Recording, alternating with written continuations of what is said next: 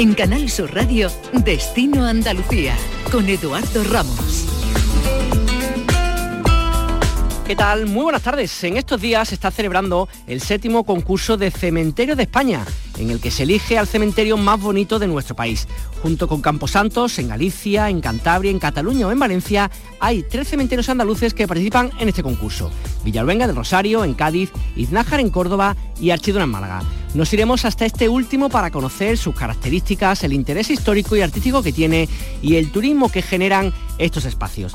De allí nos montaremos en un velero, el Göteborg, que acaba de estar en nuestra tierra como parte de un proyecto que le llevará a recorrer medio mundo. Se trata del velero más grande de los existentes en todo el mundo. Y para comenzar este destino Andalucía, hablamos de alojamientos, nuevas tecnologías y sostenibilidad. Turismo, viajes, ocio, escapadas. Destino Andalucía. El uso de las nuevas tecnologías o los sistemas de gestión para mejorar la competitividad, la eficacia o la sostenibilidad de las empresas del sector son algunas de las características del Instituto Tecnológico Hotelero. Unas nuevas tecnologías, le estamos hablando por ejemplo del Big Data, de la analítica de datos o de la inteligencia artificial, ámbitos que no son exclusivos del sector turístico, pero que cada vez más se integran en él y además se demandan entre las empresas. Saludamos a esta hora a Álvaro Carrillo de Albornoz, director general del Instituto Tecnológico Hotelero. Álvaro, ¿qué tal? Buenas tardes. Buenas tardes. Cuéntanos un poquito, no sé si hemos hecho un buen resumen de, las principales, digamos, eh, líneas de trabajo que tenéis en vuestro instituto. Sí, perfectamente. Trabajamos en, dos áreas que desembocan en una, como has comentado, tecnología y la tecnología avanza y eso es lo bueno, que avanza continuamente, no para. en la sostenibilidad, la eficiencia energética, que hoy tenemos eh, mucho que ahorrar y intentar que nuestros hijos y nietos tengan un planeta mejor y todo esto siempre acompañado de la mejora de la competitividad, porque tenemos que, que pensar en que estamos trabajando con hoteles, con alojamientos, con empresas del sector turístico para que al final tengan un mejor servicio, pero mejoren los números también. Que estoy pensando de estas dos patas, vamos a empezar primero por la tecnología, si se parece. Mm, imagino, claro, la tecnología que requiere, estoy pensando en un hotel con cientos de habitaciones, con una cantidad de gente entrando y saliendo todos los días, a un pequeño establecimiento con a lo mejor 35, 40 habitaciones muy distintos, ¿cómo hacéis un poco para surtir de mm, lo que necesita cada uno de ellos? ¿Cómo es la forma de trabajar vuestra? Pues eh, al final es bastante, bastante gracioso porque eh, muchas veces eh, nos, planteamos estas diferencias en un hotel grande y un hotel pequeño y, hay unas grandes diferencias de gestión, de números, eh, pero sobre todo lo que tenemos que hacer aquí en el ITH es una labor de traducción.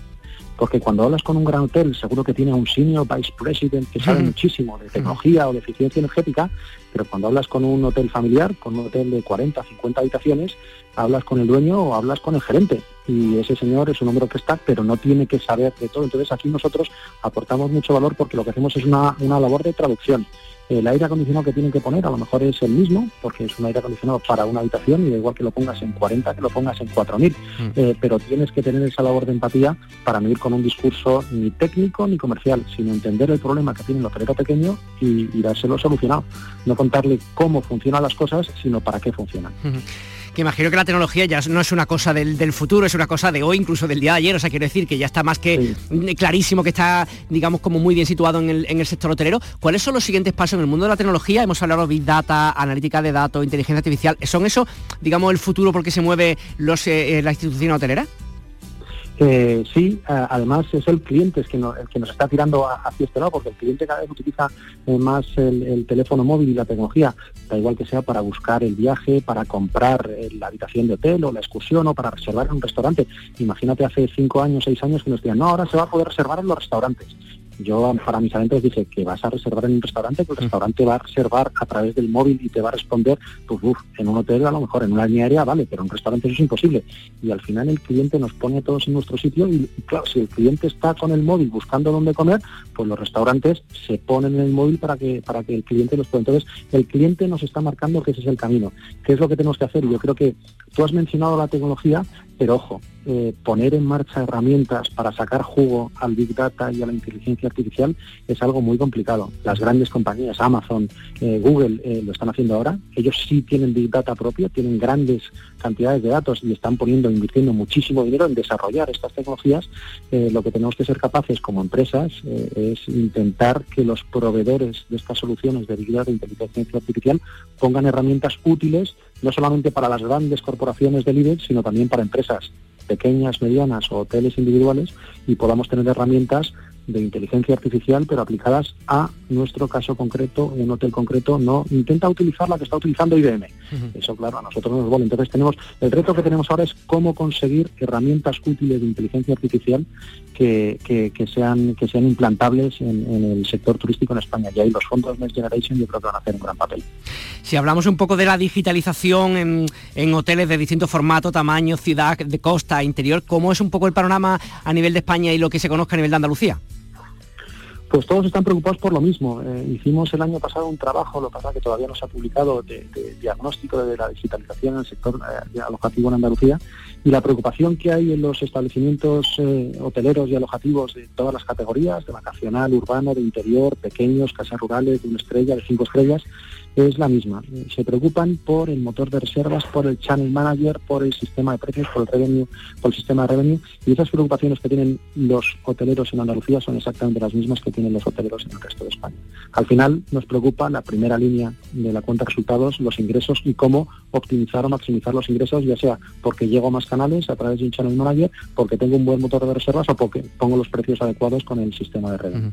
Voy a preguntar ahora por la sostenibilidad, pero última cosa relacionada con la tecnología, ¿va a cambiar mucho la forma, no sé, de reservar, de visitar los hoteles de aquí a, no sé, a 5, a 10, a 15 años? No sé, ¿hay algo que puedas contarnos sobre cómo puede cambiar, si es que va a cambiar algo así en, poco tiempo? Va a cambiar, pero yo creo que no demasiado. Todo lo que estamos hablando del metaverso y demás va a ser una herramienta inspiracional para los hoteles. Yo creo que va a ser más interesante para los destinos, para que tengas una, una visión más, eh, más eh, eh, inmersiva de qué es el destino y qué es lo que te puedo ofrecer, pero luego a la hora de reservar yo creo que los, vamos a hacerlo a través a través del móvil, eso sí, de las aplicaciones que tengamos, que puede que no sea el teléfono móvil, sino que sean las gafas o el reloj o el siguiente cachivache que llevemos encima, eh, pero va a ser algo similar. Eh, puede que la tecnología blockchain sí que sí que preste algún tipo de servicios, pero eso es una parte de back office. El cliente no va a saber si cuando está reservando detrás hay una plataforma que funciona en blockchain o que funciona una plataforma con la tecnología propietaria que tiene ahora Booking o Expedia. Entonces, eso va a ser una tecnología de, back office.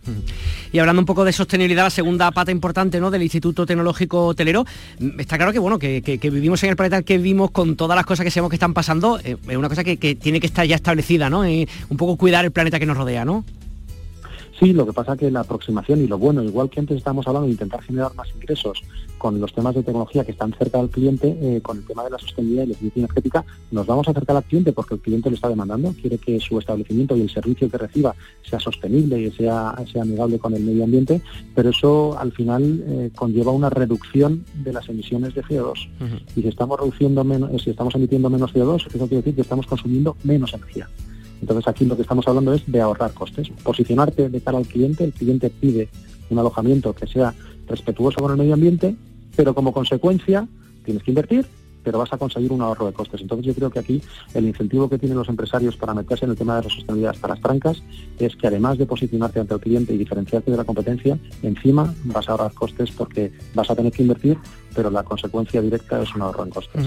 claro, estoy pensando, eh, nosotros que hacemos este, este, este, programa Destino Andalucía desde Málaga, ¿no? Eh, eh, pensando también la cantidad de vuelos que hay continuamente al aeropuerto de aquí para gente que viene a hacer turismo, claro, ¿cómo compatibilizamos esa sostenibilidad en los hoteles con, claro, con por ejemplo las emisiones en los aviones? Es un dilema un poco complicado de gestionar, ¿no? Sí, es un, pero apuesto por la tecnología. En, en, Nueva York, a principios del siglo XX, habría un gran dilema porque no sabían cómo gestionar eh, el estiércol de los caballos y todos los carros que iban y venían a Manhattan desde Brooklyn y desde el Bronx. Y había un problema real de la ciudad de Nueva York sobre la gestión del estiércol, ya no cabía más en Central Park. Y ¿Qué narices hacemos con todo este estiércol que se está generando? Y vino el coche eléctrico. Pues para lo que tú me mandas, oye, ¿y qué vamos a hacer con todos los aviones, los vuelos? Eh, hay un debate ahora, los, se tienen que prohibir los vuelos privados de terminal de y tal. Pues vamos a esperar que la tecnología dé sus pasos y, a ver si el el vuelo en, aviones de motor eléctrico es algo factible o no en el medio plazo, en el corto plazo seguro que no. Pero la tecnología va a avanzar, nos tendremos que ir adecuando a, las necesidades, eh, sabiendo que tenemos unos, eh, unos límites muy estrictos del protocolo Kyoto, el, el, convenio de París, pero, pero vamos a dejar que la tecnología avance y a partir de ahí conseguir, y eso es lo más complicado de todo, modificar los hábitos de los turistas. Eso es muy, muy complicado, pero estamos todos alineados y concienciados de que tenemos que ser más respetuosos con el medio ambiente, cambiando nuestros hábitos y aplicando tecnología que es más eficiente. Y ya lo último, Álvaro, eh, ¿cómo se encuentra a día de hoy? Sé que es complicado porque hay muchísimas variantes, ¿no? Pero ¿cómo se encuentra un poco la salud de la planta hotelera en nuestra tierra, entendiendo como cualquier alojamiento, digamos, que, que hay? Eh, y no sé si, por ejemplo, siempre se habla mucho también del tema de los, eh, de los apartamentos turísticos, no sé, esa competencia, si es sana, si es insana, si suma, si resta, ¿cómo está un poquito el panorama en España con respecto a estos dos grandes grupos de, de alojamientos? No, no, la competencia siempre es, siempre sana, siempre y cuando se dé con las mismas reglas. Entonces, si, eh, y es un problema grave por lo que comentábamos antes de sostenibilidad, la carga en destino, eh, la fobia al turismo que se puede despertar. Si quieres gestionar y planificar un destino, no ya como hotelero, sino como destino, tienes que saber tener palancas para controlar, oye, aquí hay tres hoteles, 30 hoteles, 40 hoteles, yo doy licencias, abren o no abren, y puedo controlar eh, que la masificación del destino vaya en un sentido, vaya en otro, o qué zonas están, están, más, están más saturadas o cuáles no. Pero tienes que tener unas reglas para poder controlar. En el momento en que las reglas no son las mismas para todos, pues entonces pueden aparecer pisos turísticos o viviendas de uso turístico y, no son gestionables. Entonces, teniendo unas normas similares, la competencia siempre, siempre es bienvenida. Pues Álvaro Carrillo de Albornoz, director general del Instituto Tecnológico Hotelero, muchísimas gracias por atender los micrófonos de Canasur. Un saludo y buenas tardes. Buenas tardes, muchísimas gracias a vosotros. Destino Andalucía. Un viaje semanal en Canal Sur Radio.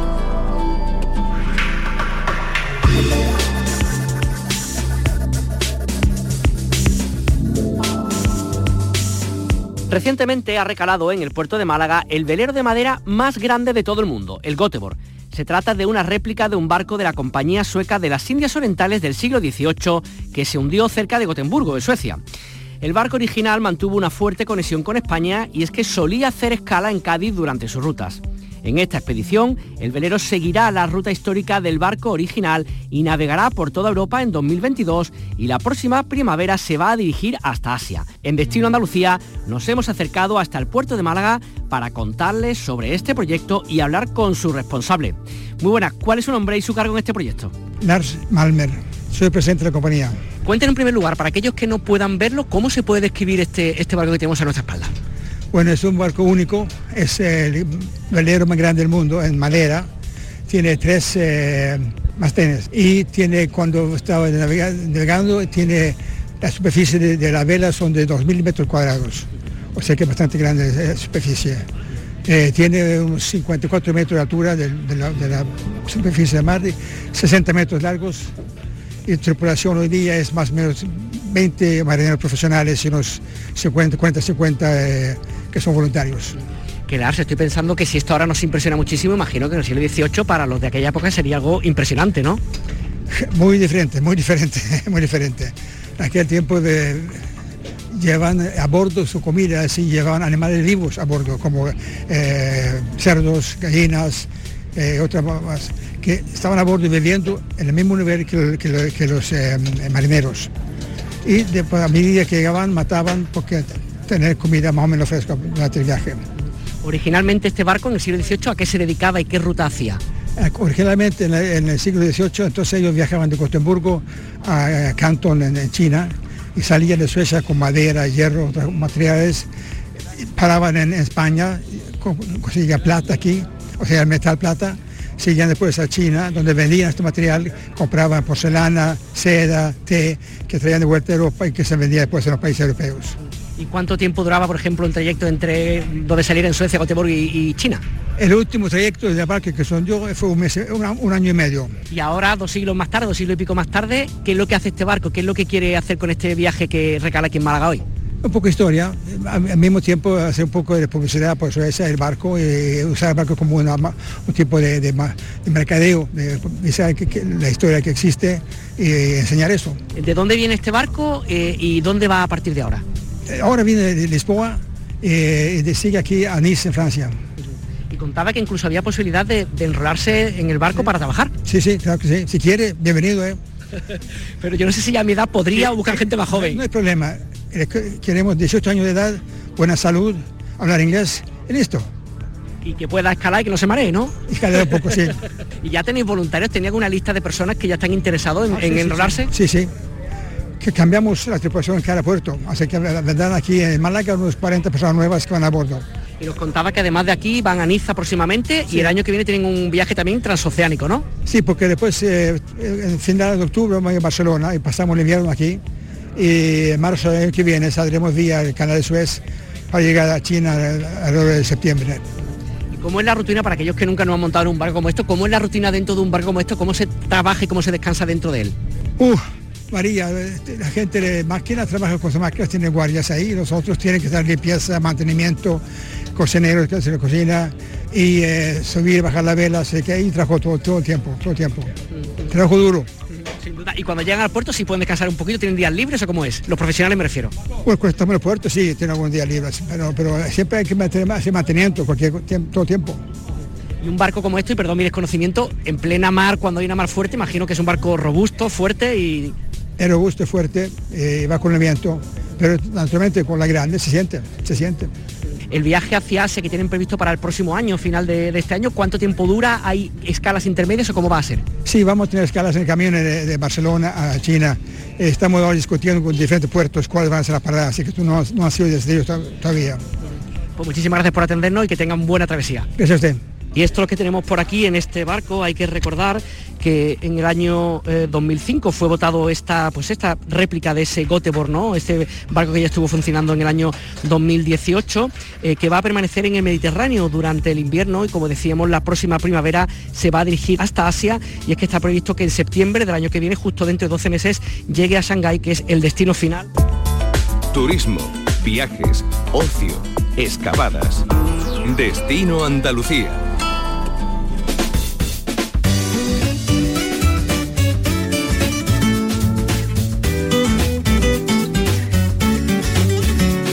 Estos días se está celebrando el séptimo concurso de cementerios de España y el sector funerario y también los aficionados están eligiendo el cementerio más bonito de nuestro país.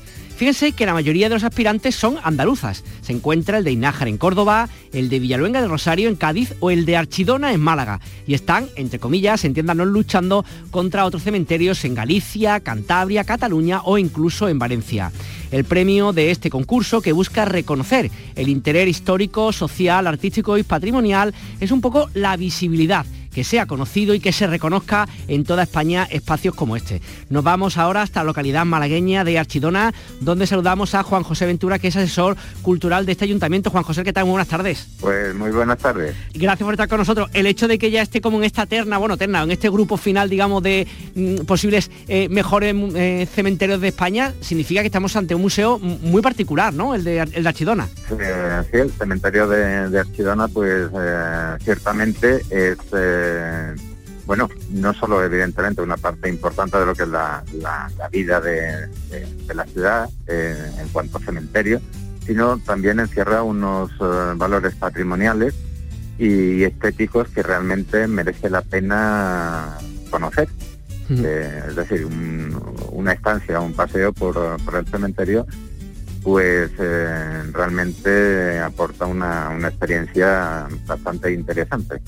Estamos, mientras estamos hablando con, con usted, Juan José, estamos mirando un poquito por internet algunas fotografías del, del cementerio, ¿verdad? Que, que hay algunos, algunas estampas realmente únicas, ¿no? En el mismo. Sí, eh, eh, y em- empezando por la propia ubicación y, y el propio horizonte de- del cementerio, ¿no? En el, en el barrio de San Antonio se hizo eh, a- a- acorde con, con la reglamentación del siglo XIX en, Ujú. en- en las afueras de, de la población, ¿no? Por cuestiones de salubridad. Y, y entonces eh, tiene unas magníficas perspectivas sobre lo que es el entorno natural de la propia ciudad, de la propia eh, Sierra de Archidona y en concreto del Cerro de, de Gracia, donde se ubica el santuario de la patrona. Ofrece una, una perspectiva eh, visual directa con el propio cementerio en, eh, de San Antonio.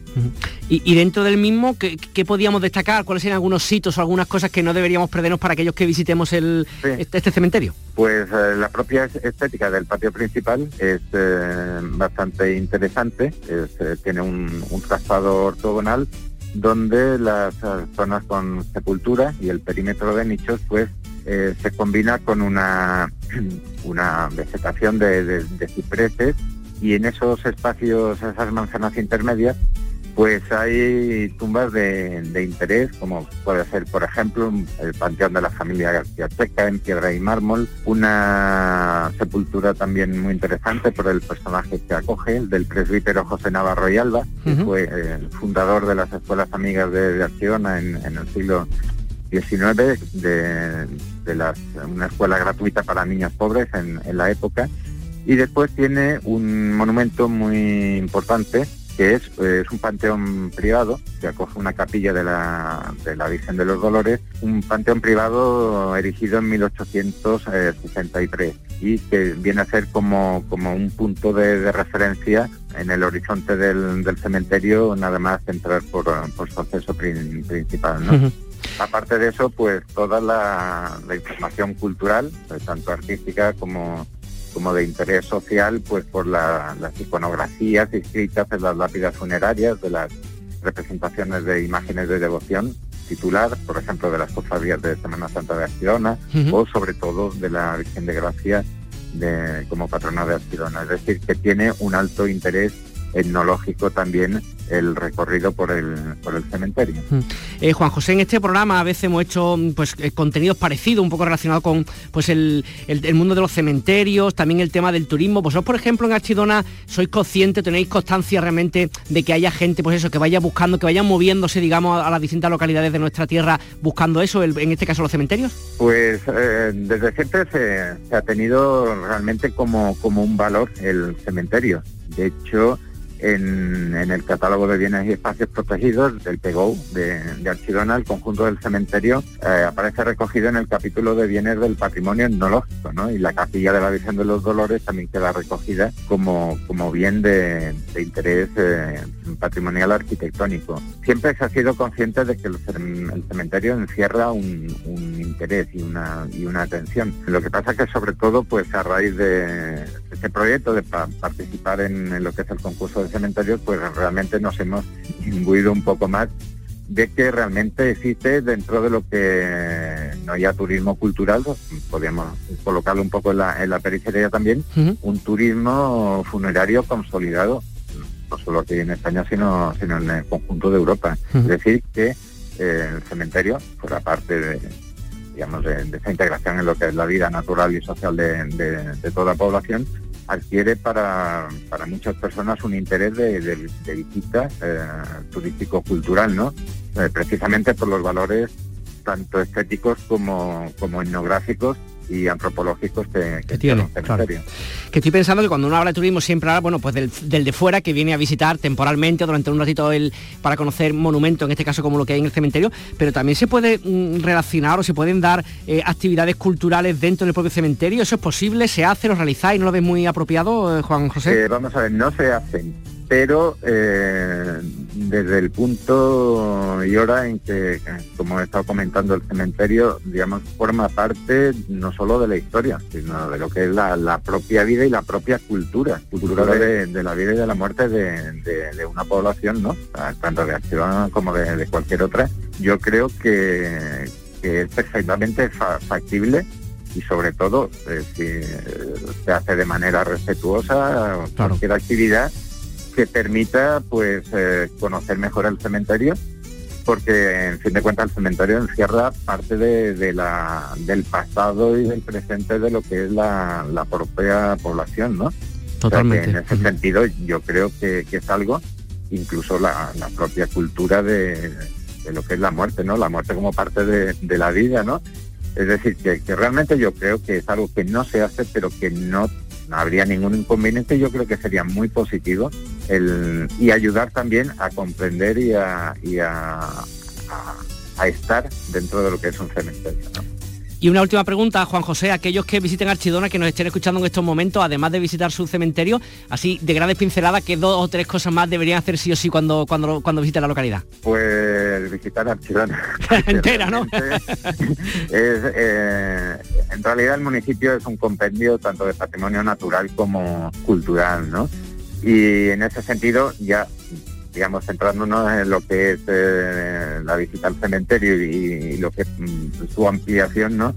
Pues está el propio núcleo histórico urbano de, de que está declarado conjunto histórico y en el cual pues hay todo un patrimonio monumental, eh, empezando por la icónica, la, emblemática Plaza 8 de Archidona o el edificio de las antiguas escuelas Díaz, Convento Iglesia de las Mínimas, en fin, hay toda, toda una nómina de, monumentos arquitectónicos y que realmente merece, merece la mm. pena conocer y disfrutar y sobre todo pues el, paseo por, por el núcleo urbano y también evidentemente la, subida a lo que es el Cerro de Gracia, la subida al, santuario de la, de la patrona, que está inscrito en otro de los bienes de interés cultural de Archidona, que es el, conjunto del castillo y las murallas de época andalusí, que están en, lo alto del, Cerro de Gracia. Pero en conjunto, pues eh, ya, ya les digo, el, el conjunto del municipio tanto a nivel de patrimonio cultural como a nivel de patrimonio natural,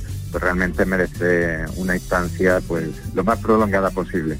Pues le recordamos que se está dilucidando cuál va a ser eh, pues el, digamos el cementerio más bonito, como decíamos, participan candidaturas de Siches en Barcelona, Villaluenga del Rosario en Cádiz, Casturdiales en Cantabria, Inájar en Córdoba, Redondela en Pontevedra, La Paz en Valencia y Archidona en Málaga, donde nos ha atendido el asesor cultural del Ayuntamiento, Juan José Ventura. Muchísimas gracias por estar con nosotros y muchísima suerte en este concurso. Pues nada, muchísimas gracias a ustedes. Muy buenas tardes. En Canal Sur Radio, este es un viaje. Destino Andalucía.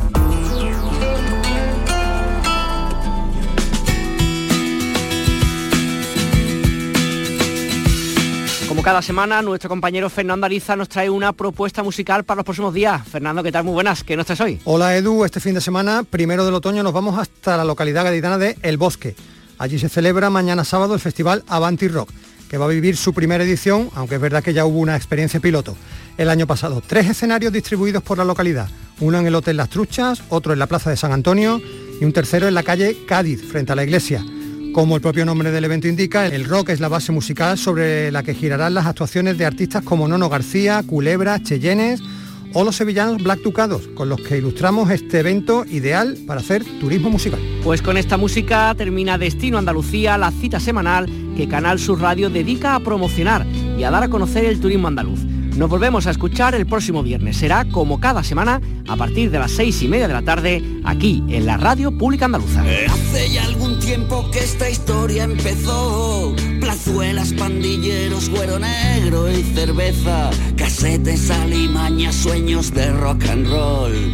Política emergente apadrinando la fiesta y esquivando cuchillos y oteando el horizonte.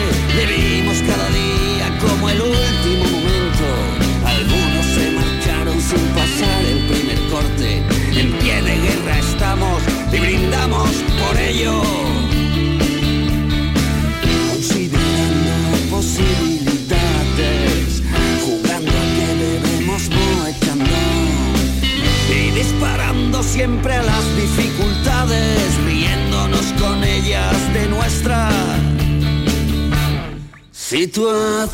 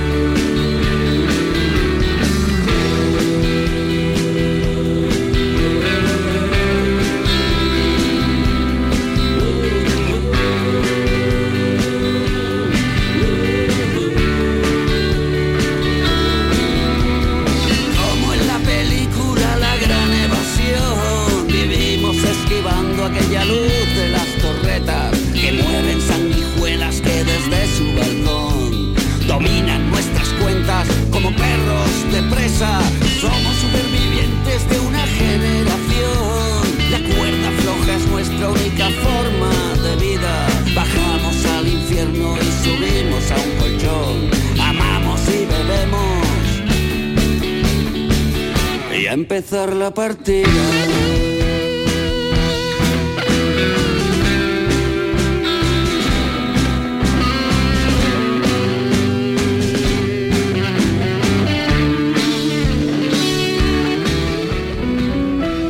Canal Sur Radio